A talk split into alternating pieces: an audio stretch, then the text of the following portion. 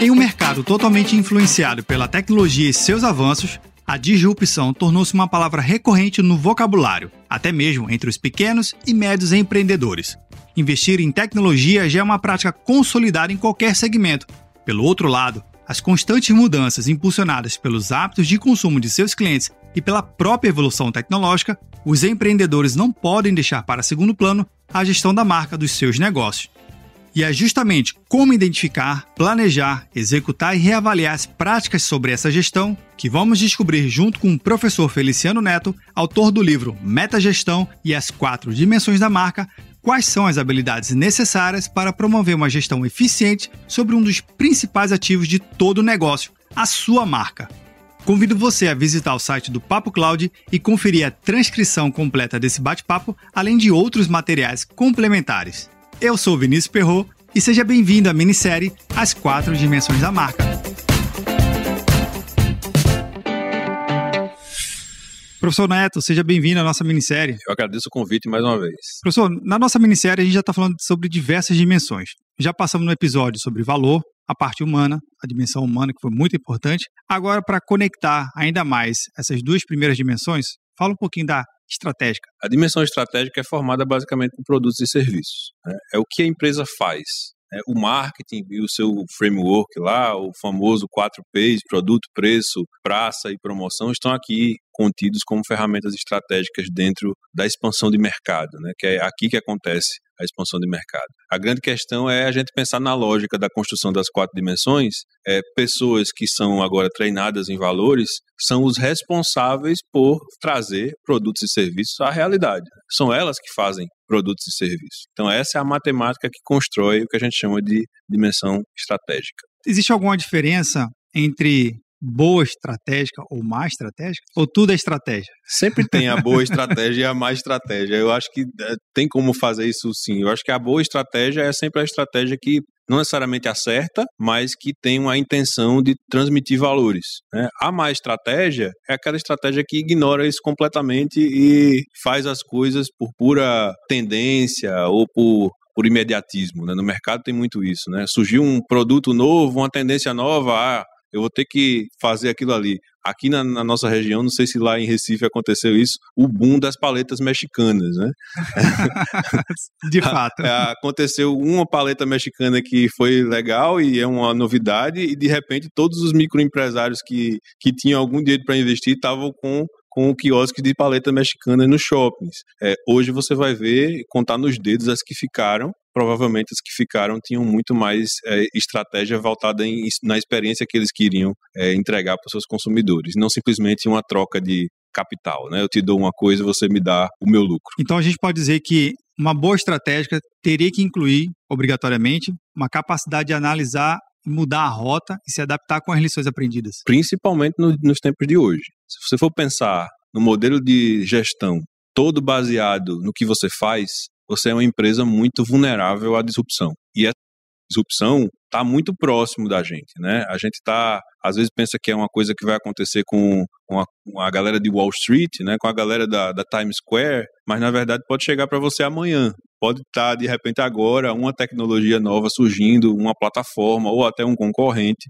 pensando em uma solução que vai fazer a sua solução se tornar obsoleta ou inviável. E você tem que se preocupar com isso. Se a gente se preocupa com isso de verdade, a gente se preocupa em ter valores, né? entregar valores através do que a gente faz e não simplesmente fazer alguma coisa. Porque se a minha gestão, como eu falei, é baseada apenas no que eu entrego e o que eu entrego amanhã fica obsoleto, minha empresa morre. Ou então eu fico naquela situação de não aceitar essa realidade e ficar queimando o capital e fazendo esforços em vão né? Isso poderia ser chamado de uma má estratégia, inclusive. No primeiro episódio, a gente falou sobre valor, no segundo, a dimensão humana. E também você falou sobre a ponte que conecta essas duas dimensões, que foi a ponte da educação. Qual é a ponte, então, que conecta a dimensão humana com a dimensão estratégica? A ponte que a gente desenhou, na verdade o nome que a gente deu para ela, né, é o que faz mais sentido, é chama-se ponte da inovação. É através da inovação, ou seja, desse jeito é, inquieto de pensar em como a gente vai traduzir aqueles valores em experiências. Essa é a, a fogueira que tem que queimar dentro da, da dimensão estratégica. E, obviamente, ela vem lá da dimensão humana com as pessoas. Né? Essas tochas desse fogo têm que vir nas mãos das pessoas que fazem essa empresa. Então, sempre pensando como nós vamos fazer isso melhor, que a gente faz hoje melhor amanhã e vice-versa. Tem muita muitas vezes que eu me deparo, inclusive hoje, estava tava procurando lá livros para me reciclar na Amazon e eu vi um livro, não vou citar qual, mas a capa era sobre inovação e, e tinha exatamente a ilustração que eu usei no livro. um peixinho nadando contra a, os outros, né? É, seja disruptivo, alguma coisa desse tipo de fato, existem pessoas na humanidade que conseguiram fazer isso, né? Viraram 360 graus, né? Diferente do outro e, e fizeram coisas que mudou a humanidade. Mas essas pessoas são exceções. Os meros mortais, principalmente os nós, nós pequenos empresários, o tipo de inovação que a gente tem que se preocupar é aquela inovação de fazer algo melhor hoje do que a gente fez amanhã. Na verdade, é fazer algo melhor hoje do que a gente fez ontem. Se a gente fizer isso todo dia, eventualmente nós vamos ser aquele peixinho que consegue olhar para cima da água e enxergar um horizonte diferente. E aí sim, lá na frente a gente vai ser percebido como aquela nossa, aquela mudança que, que fez tudo, tudo isso mudar, disruptou tal mercado e, e fez com que essa empresa crescesse. Isso geralmente é feito é o efeito garagem, né? Muitas das empresas que a gente conhece hoje como gigantes nos seus segmentos começaram na garagem, fazendo uma coisa um pouquinho melhor hoje do que faziam ontem. Então, esse tipo de, de fomento, né, de comportamento é o que a gente chama de ponte da inovação. Então, a gente está falando de uma capacidade de melhorar de pouquinho em pouquinho, mas a constância associada a essa capacidade. É uma disciplina. Inovação é uma disciplina. Inovação não é um dom que caiu de um meteoro especial na sua cabeça e não é regido pela posição que você nasceu em relação, em relação a Netuno. Inovação é uma disciplina, ou seja, dá para ensinar e dá para aprender.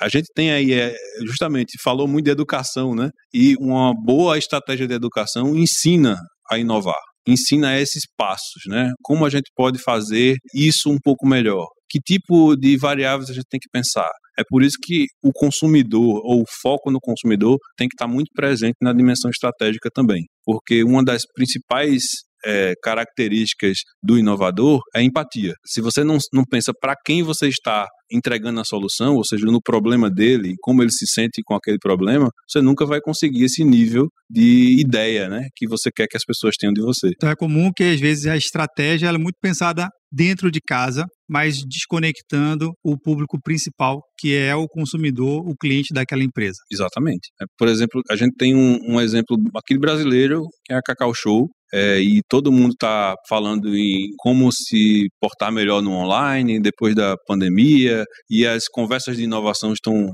ao redor disso. E a Cacau Show percebeu que para o, o consumidor dela se sentir melhor na experiência online, ela ainda tinha que manter a loja física, porque as pessoas visitando eventualmente a loja, a loja física, tinham mais uma sensação de quem a empresa é, de que ambiente eles estão quando eles estão comprando online. Então, até foi um, um artigo que saiu recentemente, vocês podem procurar no Google e vão achar, né, sobre isso, falando como as duas estratégias se encaixam muito bem. Não se faz isso sem pensar no consumidor. Não se chega nessa ideia do nada. Se chega nessa ideia ouvindo quem compra de você online ouvindo a experiência dele, as coisas que ele achou ruim. Isso é uma competência, ou seja, é, dá para aprender a fazer isso sistematicamente. Então, com base na minha estratégia, eu não posso ter mensagens diferentes ou desconectadas no meu mundo presencial, no meu mundo físico, com o meu mundo virtual. Sua marca é uma só. Não existe mais essa essa dicotomia. Eu até tinha uma disciplina que eu, que eu lecionava numa pós-graduação que se chamava e-branding, que era o electronic branding, ou branding digital. E eu fazia, beleza, estava lá no, no diário de classe, eu tinha que obedecer. Mas eu dizia para os meus alunos no primeiro momento: ó, não existe esse negócio mais de branding digital e de branding offline, né? É branding. Você está construindo uma marca e o mundo já é integrado. Não dá para você pensar no, ah, no digital eu farei isso, no, no mundo real eu farei isso. A percepção do, do seu consumidor é a mesma. Então, não, se você separar esses dois mundos, você está tendo mais trabalho. Né? Pensa numa coisa integrada, de fato, e pensa nessas experiências se completando e não necessariamente se separando. Professor, eu queria que você pudesse dar uma dica aqui para quem está ouvindo, conseguisse, de certa forma, validar ou experimentar a sua estratégia, que ele pudesse olhar para si mesmo e ver, poxa, será que eu estou no caminho certo? Será que eu consigo ou estou envolvendo as pessoas, meus clientes? Interessante é, se a gente tem aquela primeira definição lá do que eu quero que as pessoas, de que ideia eu quero que as pessoas tenham de mim, tenta fazer, por exemplo, uma enquete simples no, no, nas suas redes sociais, as mais populosas, né? se você usa mais o Instagram, faz no Instagram. Se você usa mais o Facebook, faz no Facebook. Mas tenta fazer uma enquete simples, é claro, com uma pergunta inteligente, não só não chegando, batendo o pé na porta, do que é que você acha de mim? Né? Será que isso traduz o, a experiência que você teve? Tenta uma enquete simples, pode te dar, de repente, uma, uma boa noção do que as pessoas sentem quando estão consumindo o seu produto ou o seu serviço, né? E outras coisas, às vezes, é o pós-venda mesmo. É um consumidor, às vezes, consome e você faz o follow-up naquele consumidor, numa conversa, de repente, mais intimista, você tem como saber medir, né? O grau de precisão da experiência que ele teve comparado à experiência que ele deveria ter. É como se fosse a pesquisa de satisfação ainda está na moda a pesquisa de satisfação é contínua agora. Né? Não tem um, eu, eu, não gosto dessa questão de eu vou fazer o meu serviço aqui por um tempo e depois vou medir a satisfação do meu consumidor. A gente está lidando com uma geração, principalmente, que é super fluente nessas mídias novas. Eles estão ávidos a produzir conteúdo em relação ao que eles sentiram. Seja o primeiro a ouvir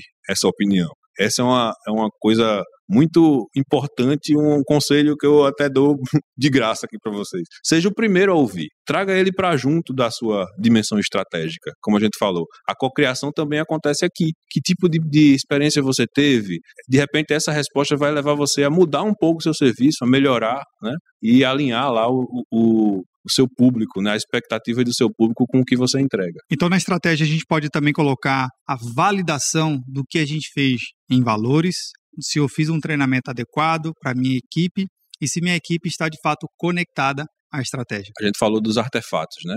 É, os produtos são artefatos. Eles são produzidos, gerados pela cultura. Se aquela cultura está gerando artefatos que não se encaixam com a ideia que eu achei que eles se encaixariam, eu tenho que voltar para trabalhar minha cultura. Então, isso também vaza de volta né, para as outras dimensões. Por isso que é interessante entender que as dimensões têm cada um seu papel e essa visão macro das quatro dimensões ajuda muito o diagnóstico de problemas, solução de problemas dentro da, da gestão que é que está acontecendo. Né? Eu não posso criticar, às vezes, só a equipe que está responsável pela linha de frente, quanto às vezes eu tenho que ver que tipo de cultura está gerando aqueles produtos. Então, eu tenho que trabalhar a minha educação, melhorar meu trato com a dimensão dimensão humana. Às vezes a dimensão humana, por exemplo, você pode identificar, não, mas eles não entenderam direito aqui isso, o que, é que eu estava querendo dizer. Então eu tenho que voltar lá na minha declaração de valores e, e ajustar um pouquinho aquilo ali para fazer com que ele fique mais claro. Ou seja, é sempre um trabalho contínuo. Maravilha. Professor, para a gente fechar aqui o nosso episódio sobre a dimensão da estratégica, resume aqui para a gente. Entregue experiências.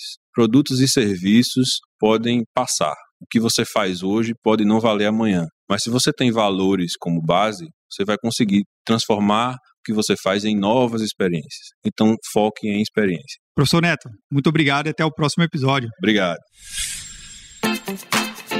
Você que nos acompanha, tem alguma pergunta ou comentário? Interage aqui com a gente. Estamos no Instagram, no arroba Metagestão. Seu comentário é fundamental. Aproveite e conheça mais sobre as quatro dimensões da marca pelo site dimensionamentodemarca.com. O link você encontra na descrição desse episódio no seu agregador de podcast favorito ou lá no site do Papo Cloud. Até o próximo episódio da minissérie As Quatro Dimensões da Marca.